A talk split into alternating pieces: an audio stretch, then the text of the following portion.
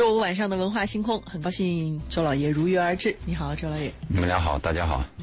我们今天依旧会在直播间开通我们的热线八八三幺零八九八，还有我们的微信公众平台，大家可以关注“文化很有料”。在节目当中，您在生活当中和您的爱人、伴侣、家人碰到了一些什么样的问题？哎，可以通过刚刚我们说到的两种方式来和我们进行互动和交流。呃，今天这个我记得在上一期的时候，我们其实是有专门跟大家来探讨，就是就是对方如果要打探你。是否要坦白？对，是不是要坦白？今天我们反过来讲一下，我们到底要不要打探一下对方的过去啊？这是我们今天跟设的一个小小的主题。在这个主题之外呢，也欢迎大家根据自己的情况来和我们进行互动和交流。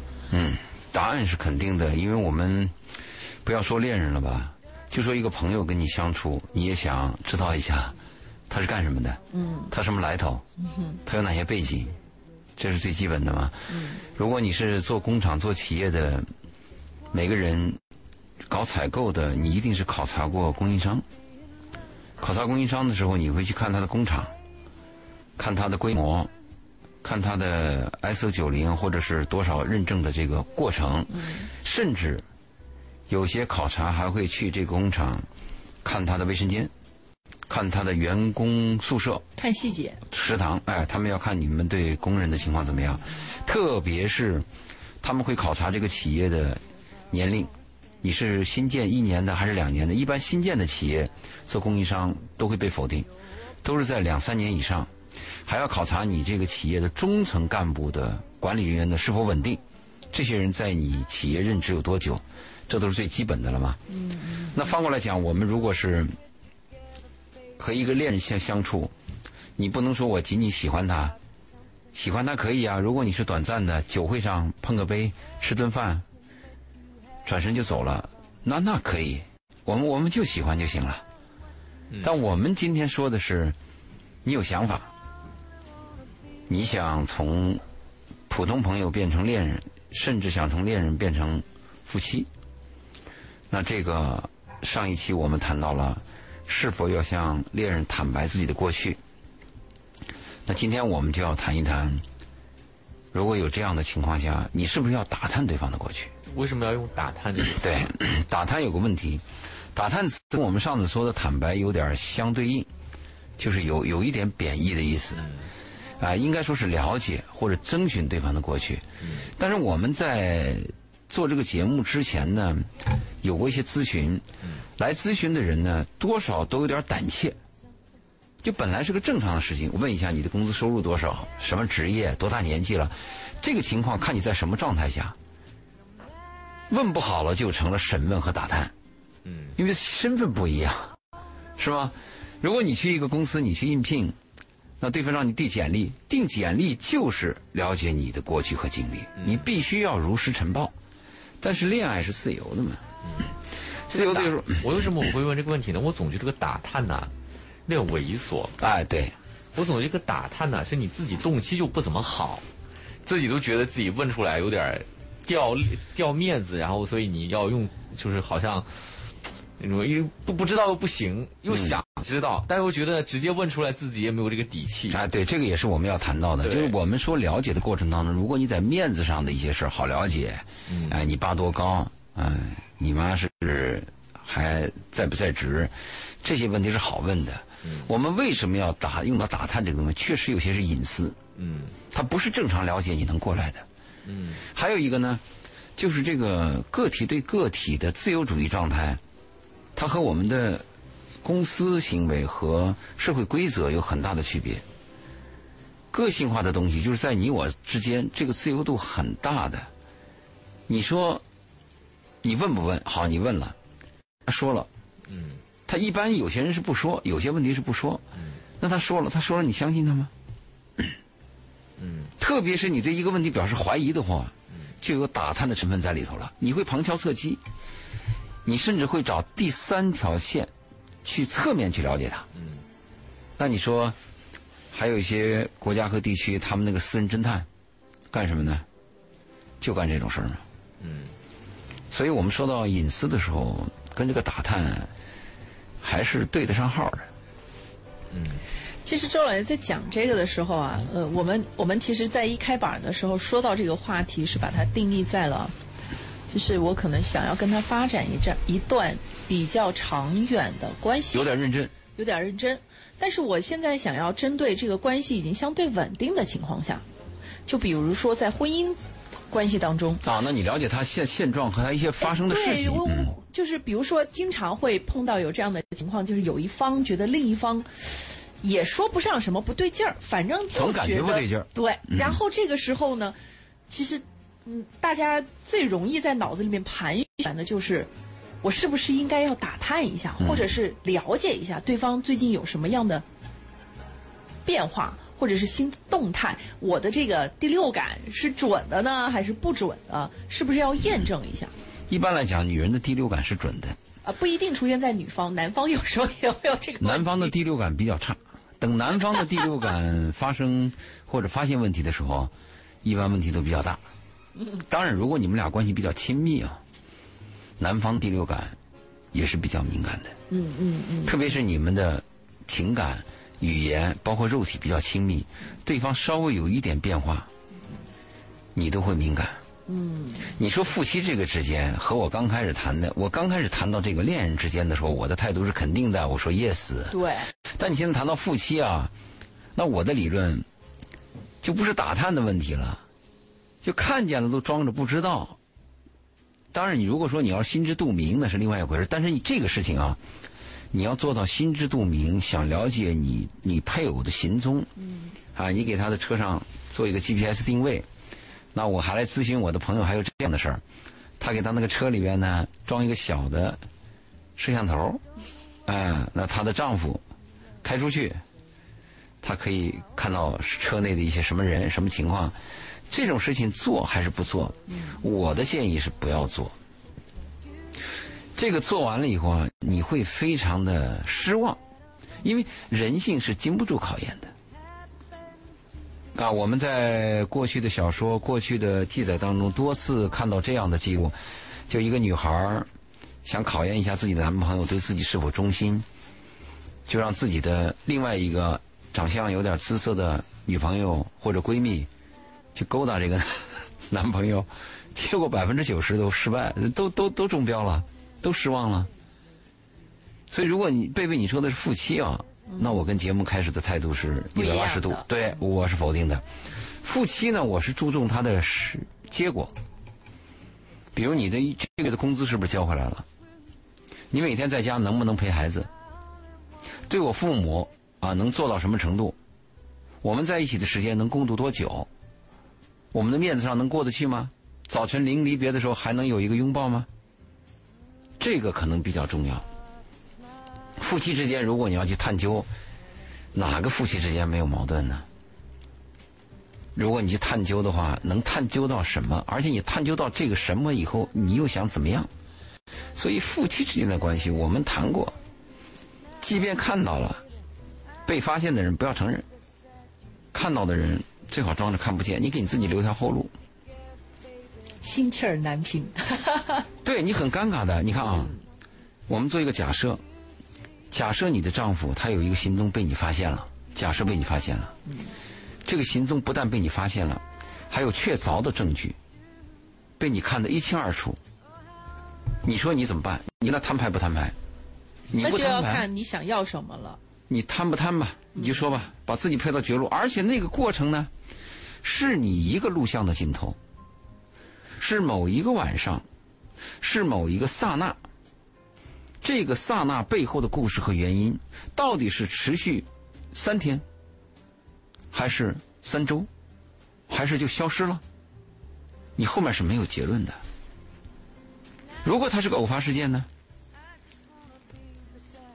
所以夫妻之间这种问题，尽量是，嗯，我我不知道怎么该怎么说啊。就是虽然我也认为不应该给另外一半太多的监视，我用监视这个词，哎，这个监视比较准确。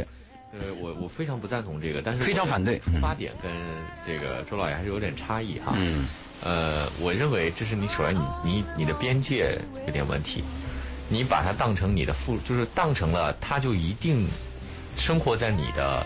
监视圈里，他他有权利不生活在你的监视监视圈里的，你没有权利监视他的。你说这个边界是对的，嗯，对，首先是这个，第二个就是，就是如果如果我是我，我发现我被监视了，这段关系就结束了，嗯很反感是反感，是可以结束了。嗯，你因为你是没结婚，而且你还年轻，所以你可以说你结束了。等你结了婚，等你成为生那我只能把为人夫，我眼瞎你有了孩子，我眼瞎了，真的，啊、那你得忍，你你不会这么轻松的讲，我就瞎了，就是我绝不可能说我会找一个如此不懂边界、侵犯。如此侵犯另外一个人这个人身的权利的这个这个伴侣，我真的是眼瞎了才会找这样的人。嗯，但是这种可能性呢，但可你你可能忽略掉另外一个问题，就是人不是一成不变的。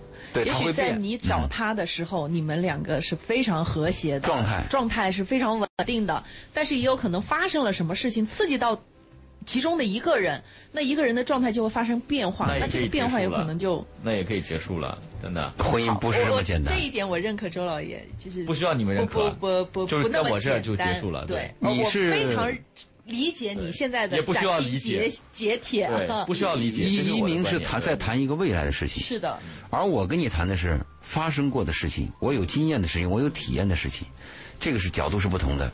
因为你对一个未来的判断是我没经历过，所以我可以肯定。但是你经历过以后，一样的，你你会未来犹豫。这个人如果杀人了，我就跟他结束了，就不会说因为现在未来是 是一样的道理，就是一鸣把他当成底线，对嗯，他觉得这是目前他在两两个人关系当中因为这一点我跟周老爷如果是恋爱的话，这个底线啊，他这么果断是对的。但是到了婚姻，不是他想的这个样。没关系，但是他的人生他要经历是对对对，我一直都觉得，就是周老爷呢，就是就是总是把婚姻讲的，就是好像啊，因为我们结婚了，我们的离婚成本太高了，所以我们就按照最差、最差、最差的底线活。你给我钱，你走的时候，你还能扮演我家庭的角色，扮演孩子的爸爸，我们这婚姻就能走下去。这个不是我想要的婚姻，这绝对不可能是我我未来认为的婚姻状态。对，也这绝对不是我的底线。对，这当然这只是我或或者说跟我这一类的人吧。嗯。但我认为周老爷，你这个是正常的。嗯。有一些人可能他就是把婚姻的底线放得这么低。对。我我我觉得这个是经历了之后才能够知道的。对，呃，如果没有把自己切切实实的放在当事人的这个角度，情绪复杂性，呃，怎么去平衡几者的关系，不是两者，是好多人之间的关系，这个可能会跟想象的发生一些差距。在这个差距之下，有人可以维持原来坚定的信心，但是有些人会发生动摇，有些人可能甚至会翻天覆地的变化。我觉得这个是个人的感受不一样。嗯、周老爷是希望把最坏的一面先告诉大家，我们提前有一个预防。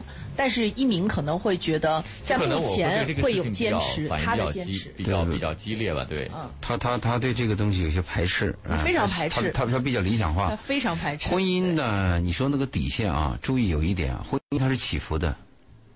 婚姻一旦注胶或者有了那个底线，不等于永远在这个底线，它会反弹会回升的。这就是为什么我们要谈坚守婚姻。如果像如果像移民这样的发生了，就是我跟这个夫妻关系，我跟我妻子的关系，我跟我丈夫的关系，永远是这个底线，不是这个概念。男女关系，包括同事关系和朋友的关系，它不是一个，它那个频率不是一个平坦的，它是，就是它降落，它也是起伏降落的，它上升也是起伏上升的，所以我们说那个底线呢，是一个什么情况呢？是要坚守的一个底线，不等于我坚守了以后，我这个是婚姻永远是个底线。嗯凡是结过婚的，或者说你没有结过婚，你看看你的父母，再看看我们电视剧《激情燃烧的岁月》，你再回忆一下你跟你的同事关系或者跟你的恋人关系，哪一个永远是底线，哪一个永远是高潮？没有的。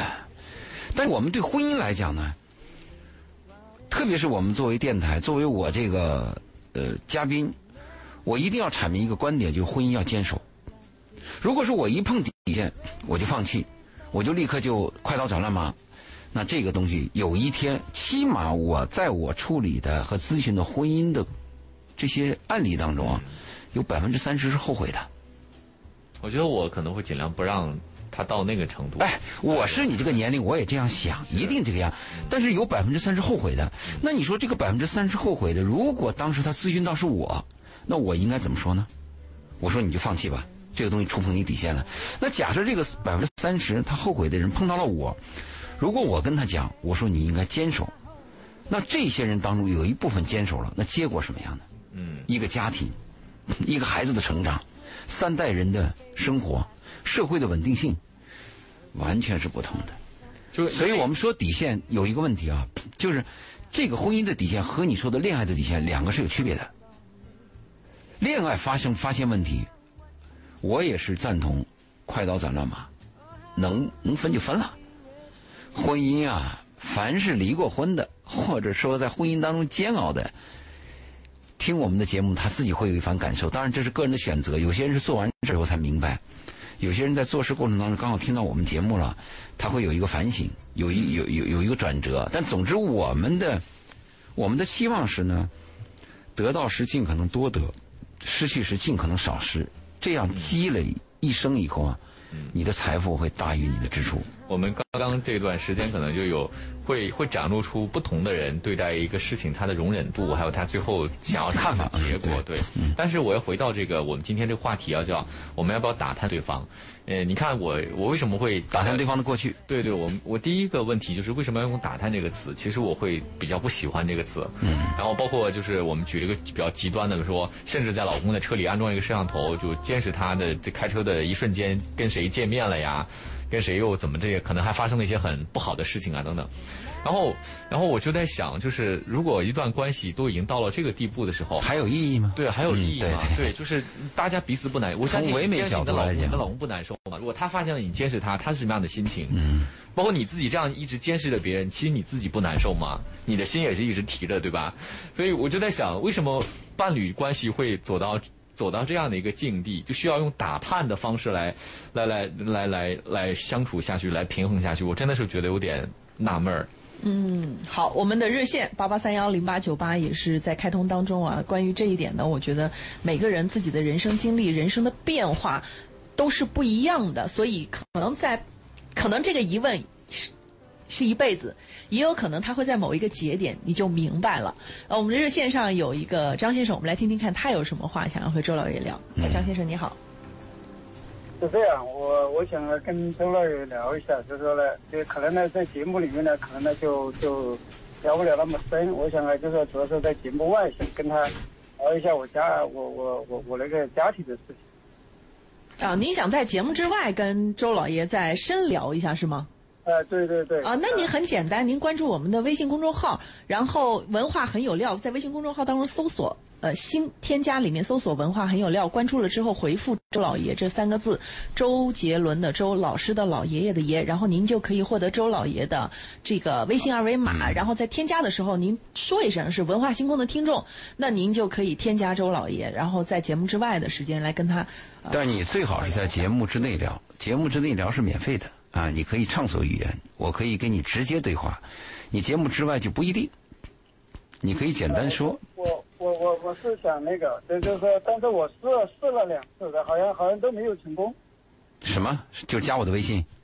啊，对，我就是想加微信嘛。我那你是不是没有没有标明你是文化星空的听众是吧？啊？你要标明文化星空，否则陌生人怎么加呀？嗯，啊啊啊！我我刚才听到你们那个说的那个，那也许可能就是真的就是有刚开始谈恋爱的时候，可能呢都是对等的，或者说都是差不多的，可能真的是有某一个事情改变了，对，最最后改变了。但我也是，呃，一个坚定的那个婚姻的那个呃守护者。我觉得我也是一样的，就是说呢，那个婚姻不是说随随便便都可以离婚的。嗯，那我们的价值观。你说婚姻婚姻当中有些人改变了啊，我要把这个补充一下。其实很多婚姻当中，他不是改变了，是婚姻过程当中他暴露了。在恋爱的过程当中，他有些事情啊，他是遮蔽的。呃，人呢也会也会伪装嘛，人有这个本能，所以结婚以后，比你那个同居的生活呢又更深了一步。他有些问题就暴露了，他并不是转变，他可能就是这样的人。他突然暴露出来了，这个东西你发现了新的问题，你要重新的审视，你要重新对待。那这个时候呢，你没有退路，所以婚姻比较难的是这个。如果恋爱的时候你暴露了，那我可以 yes or no，但如果婚姻你暴露了，特别是我跟你有了孩子之后，你暴露了怎么办？这个就不是简单的 yes or no 的问题了。所以有些问题呢，是碰到事情以后，他突然有个燃点，这个人出现了一个连他自己都不知道的品德。哎呦，我还是这样的人啊！那作为你也会发现，哦，你是这样的人啊。人一辈子活在世上啊，经历很多事情，他在不同的阶段会有不同的表现。当然，有些表现你是感动的啦，但是大部分表现是人性本恶嘛，你会失望的。所以，所以，所以我就想那个跟周老爷，其实我听那个你那个每一周星期五我都很都都基本上都在收听，所以呢，我就觉得呢，应该我这个家庭的话呢，可能呢需要需要你给我指点一下迷津。几个孩子？我一个孩子嘛。多大了你？我孩子二十岁。哦，那你你四十多岁，四五十了？啊，对我五十五十多一点。那你的太太比你小多少岁？小五岁嘛。那你的孩子已经长大成人了，那显然的话，你们家如果有问题的话，就是你和你妻子的问题了。而且这个问题一定是由来已久，孩子都这么大了，那就是一个长期的问题了。呃，是的，那个因为现在，因为他不是说牵扯到我们两个人的事情，啊，因为他牵扯到还有我的家人。婚姻是这样子的，嗯，恋恋爱是两个人的，但是谈到婚姻的话，他就是三代人。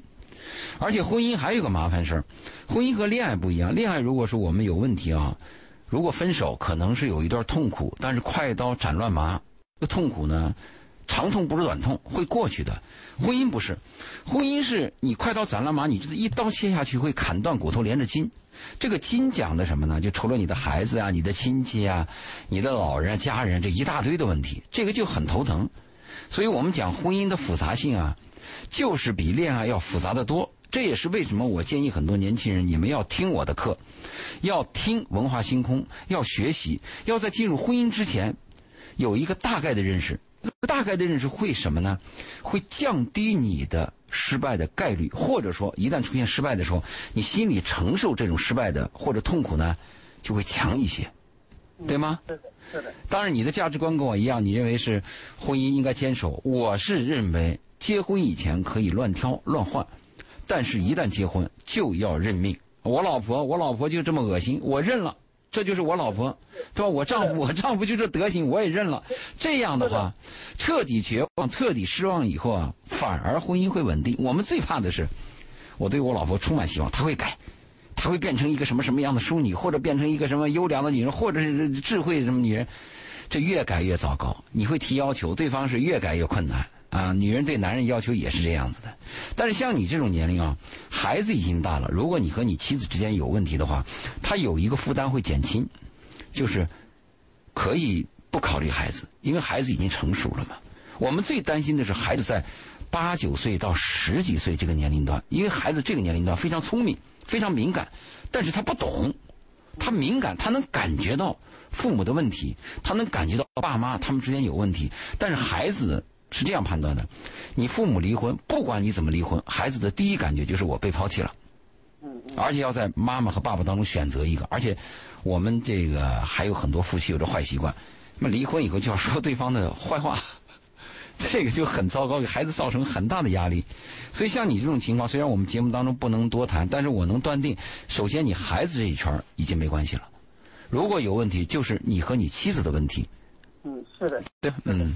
嗯，好，希望能够对张先生有小小的帮助吧。嗯如果您觉得还确实有必要的话呢，回头再添加周老爷的微信，然后在节目之外的时间再跟周老爷来聊我们的这个找周老爷的方式啊。刚刚周老爷说特别清晰明白，就节目之。我们节目进行的过程当中，大家通过八八三幺零八九八参与进来，呃，尽可能的用这个方式跟周老爷来互动和交流一下，直接。呃，当然，如果您觉得您需还是需要保护一下您的个人隐私的问题，或者您希望私底下跟周老爷来慢慢聊，您也可以关注我们的微信公众号“文化很有料”。呃，“文化很有料”当中呢，当然您也可以在节目当中，如果不方便打电话，编辑文字信息发送过来，我们也可以跟周老爷互动，或者是直接回复周老爷。这三个字啊，周杰伦的周，老师的老，爷爷的爷，不要加空格键，不要加任何标点符号，回复过来，您就可以收到一个二维码。好，欢迎大家继续回到今天的文化星空。周五的时候，我们邀请周老爷，呃，和我们共同来。今天聊到的话题跟要不要去了解对方的过去有关。了解这个词可能比较中性一点，因为你可以用不同的方式，用不同的程度去了解，于是就会带来监视啊、打探呐、询问呐。各种啊，但是初衷可能还是想要更多了解，但是嗯这个度没把握好，它可能正反面，它就会互相颠倒一下。嗯就是你去买个设备，买个冰箱，买个洗衣机，你也是先看外表，看完了以后你会打听，嗯你说你这个哪个厂家生产的？你对哪个厂家生产哪个地区可能都会有挑剔。你比如同样一个车型，啊，同样一个车的一个层次，同样一个价钱，你去看一下日本的生产线，你再看一下德国的生产线，你再看完美国，再看过法国，你全部看完以后，我相信你会选择其中有一种。就最符合你的同样的价三观的，哎，不，你了解以后，你你你如果光看车的外形，你会是一个判断，但你看到这个车的来由和它背后的力量，你会有另外一个判断。而且不一定每个人都有机会去像周老爷这样，就我们去看不同的生产线。那么更多的时候，我们选择的一种了解的方式，就比如说泡不同的车论坛，看看这些车友们都在讲我这个车怎么好啦，我这个车怎么不好啦，多泡几款自己喜欢的或者感兴趣的车的论坛，然后自己内心多了解，做一个判断也是一个方法。就是说，我们想要讲的就是，我们有很多了解了解的渠道，对，但是核心是还是可以，或者说应该全方位的多了解一下，对，不要轻易的下判断。但是呢，根据周老爷的之前呃特别提倡这个恋爱观，就是呃恋爱爱情就结婚之前，呃我可以多了解一些人，多挑一些人，嗯但是但是挑好了之后，不管他是在结婚之后发生了什么样的变化。能够接受的情况下，尽可能尽接受可能的接受，对，因为因为你换一个人，他有其他的问题嘛。哎，对对对，换一个人他会但是。我们这是个理论值啊，你说你结婚之前你多挑，现在不要是多挑，有没有都是个问题啊。你看看你去一些真想有还是能有的，就取决于是不是真想有。对你那个挑，你你挑就说明啥问题呢？就是这这几个人都挺好，这是一个挑法。还有一是，我到了结婚年龄了，不得不结婚了，哦这几个都比较差，我也得挑一个，不就这个意思吗？嗯，对吧？那我们说第一种比较好，好的里边你挑，那你太优越了。那这个挑是有难度的，那你说那个差差的里边挑也有难度，因为人最难的就是在是与是里选择和非与非里选择。是与非选择很简单，对吧？一百万比一万好，我很容易选，这很容易选择的。所以我们说到那个挑，大家都有个感受。现在不要说挑，你能碰到一个对眼儿的人，拉拉手，吃上两个月的饭在一起，还愿意在一起的人都很难，就不要再说挑了。所以我们说，珍惜可能是比较重要的。一旦碰到了一个你稍微合适的人，你会珍惜。好，翻过来再讲我们今天的话题吧。我们今天说要不要去了解对方的过去？嗯、那我们先说一个啊，我先抛一个问题，就你看你们在选择对象的时候，比如说移民，现在人给介绍的女孩，你对职业挑剔不挑剔？我觉得，呃，除了一些一些个别职业，我会有一点介意哈，嗯我不会太挑剔职业。那好，那翻过来再问，再另另外换换换个方法问，嗯你认为这个女性的职业或者男性的职业，对他的人格塑造和他的行为方式有没有影响？很大影响很大影响。对你说对了，对，对吗？大影响。比 对，非常大的影响。举几个例子啊，比如他是做老师的，或者他他是做这个医生的，那么他的思维方，包括甚至他做销售的，嗯，他做 HR 的，对吧？或者跟我不一样的，他是完全不一样的。对但是呢，在这么多里头呢，我觉得哪一种都还好，就是说还是以他这个人为主，他这个职业给他带来的影响呢，只要我觉得 OK，那个弹性是很大的。但我不希望他是做一些职业的，比如说经常出差，销售，啊，对销售，包括说或者说就是经常要出去应酬。嗯，销售，啊，或者说呃其他的吧，就是也不一定是要，比如说甚至可能是一些我认为可能比较危险的职业。呃，当然我不好在里面说了哈，就是说还是会有一些你就是你会比较介意的职业的，对对对，他就通过移民这么一说，那我们跟听众的交流就是这个概念了，就是我们要了解对方的过去，包括他的职业，因为一个职业啊，它对一个人格和一个人的品行和习惯塑造很影响。很大。举个例子，如果你是一个做采购的，做采购的人，一般这个采购的态度都是说 no 的比较多，因为采购嘛，采购面对的是供应商嘛，供应商都是求着他嘛，就是请他吃饭，对吧？都是甲方。对，那甲方就牛嘛。所以如果你找了个老婆，她是做采购的，她这个个性就是可能否定的可能就比较大。不行不行就算拉倒，因为我还可以选别人。嗯。但如果你要选一个做销售的，销售可不是说 no，销售是求和。做销售的人要把东西卖出去，他做生意，他做贸易，他要利润额，他一定是有耐心的。他会哦，这样不行了，这样不行，你看那样行不行？总之，他的这个思维方式和习惯啊，和做采购的是两种人，完全不一样，完全不同的。对对，所以我们在选择选择人的情况下，当然，刚才一鸣你说那个问题是核心，就是人最重要。嗯，对，对吗？但是我们在人最重要的时候，我们要提示你，他的职业也非常重要。嗯，如果他有些客观的，比如他做销售的，那你注意啊，他销售有利有弊，销售他求和，但是销售呢，就有陪客人的时候，是，就要陪酒的时候，嗯，就有那个出差的时候，是吗？所以我们对对方的职业也要了解，要了解一下，这是很重要的一点。对他的什么年龄和籍贯要了解，当然这个比较好了解，放在明面上的问题。其中有一点比较重要的是，要多跟他谈谈话，聊一聊他的原生家庭和他的生长经历。嗯，这个原生家庭和生长经历给一个人带来的烙印嘛，还是叫烙印？你们那个烙印是吧对？给他带来的烙印呢，是终身的，对，而且很难，不不不不可能改变，改变。哎，不可能改变。他只能说自我觉醒了，可能会有一点优化，他会他会收敛一些，对对对但是他的第一反应出来的是原生家庭，还是那样的，啊，他经过后天的改造，他会否定第一反应，哎呦，这样这样是有错误的，对。所以他会否定第一反应，但是他原生家庭是非常重要的。是，那原生家庭你应该怎么了解呢？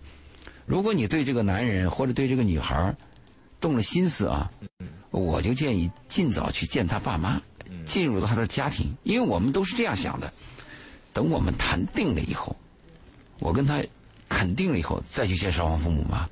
啊，我反对这个做法。我建议就是以普通身份，以普通朋友的身份，不要以对象或者未婚妻、未婚夫的身份出现在第一次出现在父母身边，因为这个出现身边有两个问题，第一个是你了解他原生家庭的可能性就没有了。了，时间一是时间太晚，第二是他可能会在你面前演戏，对，还有一个最重要的，你对父母也不够尊重，是你你已经就确定了对。是他了，你你没退路了嘛？那很多人可能会觉得，我不需要知道你的原生家庭，但我跟你的相处，我就大概知道你的原生家庭是什么样子。这是个理想状态，对，这属于那种涉世比较浅、比较浪漫的男孩女孩儿初出茅庐、自以为是的年轻人的想法。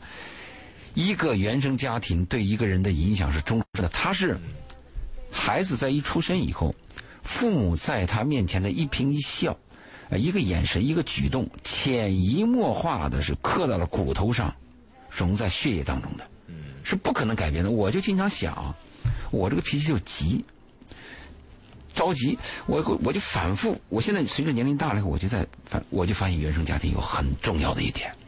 我回想起我的父母，但我父母对我很爱，但是他很爱不等于能给你好的引导，这是另外一个概念了啊。你想一想的话，你会发现原生家庭对你的影响太大了。你每次第一反应就是急，急完了以后你会冷静下来，你会分析，急会带来一些副作用啊，会负面效果，而且容易急的时候容易做出判错误的判断，甚至容易伤及亲人。但是在一那一刹那的第一反应，你没有办法。嗯，它从哪里来呢？同样的是一个人，为什么人和人各种各样的不同？就是我们说的这个组合、生长、机缘各种因素造成的。所以原生家庭很重要。这也就是我建议我们年轻人谈恋爱的时候，尽早的进入到对方的家庭。你你你，如果想看这小伙子未来怎么样，那你就去跟他爸处一处，啊，跟他爸爸钓钓鱼，啊，跟他爸爸搞搞装修，你大概就理 了解到这小伙子未来是什么样的了。如果你想看看这个女孩老了以后长相什么样，或者脾气什么样，你就跟这个女孩他妈早一点接触，不要等确定关系以后再去见面，对吧？这是我们需要了解的很重要的一点吧。这个可能很多年轻人，一方面是觉得定了之后再跟家里讲是一个自己做主的感觉，另外一方面呢，嗯，他可能也没有这个意识，或者说有点拉不下脸。你看我们现在都还没有定要不要长长久的在一起，只是在谈个恋爱的过程当中，我以朋友的身份去你家，好像有点摸不开面子，不太好意思。哎，这种情况也是实实在在存在的。那就当个同事、同学去，因为他家里总会有异性，他儿子总会带女孩回来，他的女儿周边也一定有男同事，就按这种方式。但是这个概念一定要有，尽早接触他们家，尽早看到他们家的状况，他们家的状况会影响到你们家的状况。那会不会有这样一种情况？就比如说有一方有这个概念，但是他发现另外一方在。退缩，或者是在用各种各样的方式拒绝、逃避，去进入到他的家庭里面，好像是要掩饰什么，或者是又说要，反正就是不配合、消极。哎，那你就要问为什么了嘛？那这里边原因一定很多，那你一定要问为什么。但是不论是问为什么，我们可以肯定一点，有问题。害怕直面一定有问题，害怕曝光一定有问题。那这个你就要审视一下了。嗯嗯。然后有的人会说：“你既然你既然爱我，你就要接受我和我的家。”哎，对对对，这 你看啊，这个这就是因为年轻理想化的东西了。谈到爱情啊，不要说你家庭了，不，这不是我的观点。我刚才明有些人说有些人不，这不很多年轻人都有这种情况啊。他把这个爱情、爱、婚姻和责任这些东西混到一起了。好，那如果讲爱情，我们不谈了。不要说你家人、你爷、你奶，我都接受。我任何，因为爱情是没有条件的。爱一个人有什么条件？没有条件的。我们现在讲的是通俗的婚姻。这个婚姻就是算账过日子，嗯，就是要审查一下祖宗三代。我真的身边有好多的朋友，呃，从跟我同龄的到比我大一点到比我小一些的朋友，我见过他们。相对而言比较统一的一个变化，就是真的，就是我身边百分之八十的朋友在婚前和婚后经历的一个变化是，他们都跟我有过相同的感叹。在婚前，他们坚信日子是我和他一起来过的，所以只要我好，他好，他能理解我，我能理解他，我们两个人没有问题，我们的婚姻就不会有。在理论值是这样，但是。百分之八十的朋友，反正我虽然身边朋友不多啊，但这个比例已经相当高了。在婚后都会跟我感叹一句：“不是的，不是那么简单的，原来是两个家族的事，两个家庭的事，烦死了。” 所以我觉得这个，就是因为周老爷今天讲到了要提前去对方家里面，我就我就想到了，就是最近尤其。特别明显，最近这一段时间是不是疫情，大家都在家，这个抱怨就特别明显。真的这一类的感叹就突然之间就变多了。有刚刚步入他这个理论值是成立的，就你们俩如果是关系非常密切，能够沟通，能够相互理解，你们共同抵御外来入侵的可能性就大。对。但是结婚以后，你会发现外来的入侵是不断的，甚至有可能是内部的。对。就是。我们说的外来就是你爷爷、你奶奶、你什么丈母娘、什么 丈母爹的，人都蹦出来捣乱，怎么回事儿啊？而且还打着爱的旗号。是，呃，所以这个里面就变成了，这就是这就是周老爷刚刚说到的通俗的婚姻。对啊，我们说再说这个了解对方啊，还有一个建议就是，如果你要是成婚的人，我建议尽早要了解一下对方的家族疾病、遗传病。和传染病史，他有的病啊是隔代遗传，有的是这个母系遗传，在这个问题上要引起高度重视。当然，如果我们再说一遍啊，如果你爱的很疯狂，这不是我们谈的范围啊。我们今天谈就是这种算账、过日子、要结婚啊，我要客观数据，我要稳定性，因为这个牵扯到你生孩子，牵扯到你很多问题。因为还有一个问题，一般有家族病或者有缺陷的人，他会多少有点自卑，他会天然的有一种隐瞒，他不会刚开始就跟你谈我我我怎么怎么样，我有家族病史啊，或者如果你尽早发现的话，这个对你的判断和决策有很大帮助。嗯，如果把这个事情往后拖拖拖拖到已经办证了，这个时候你再发现，比较难看。不论对方是否隐瞒，但是你发现的晚了，给你带来的结果是非常难过的。而这个家族遗传病是无法回避的。还有一个家族遗传病和我们人类的身体上的各种病非常多。如果这个家族病仅仅是个遗传，它是一个方面，嗯而且还有一些疾病它有传染性，那又是一个问题。你怎么考虑？所以这个呢，就你们我们说要了解对方，像我们了解一个设备一样。比如这个产品，这个产品它贵，它贵在哪里？哦，它的马达是什么什么什么马达？啊，它的那个铜线啊，它的那个那那个直径比别人粗，哎，那我心里有数。但你要知道它的弱处啊，比如说这个汽车很好，但是它底盘底盘防腐性比较差，啊，它有一天很可能会提前就底下就就烂了。就我们一定要知道这个东西，因为长久的东西和短暂的热烈的爱是有很大区别的。这个冗长的过日子的，我们一定要短板效应，就最低的那个板 那点水，我能够活下去，那我看的是这个短板。爱不是啊，爱我看的是那个高板，没水咋了？嗯，喝西北风都可以啊。好，时间关系啊，我们今天只能先没谈完，对，没谈完，下次再接着，下次再接着来吧，我们下周五再见。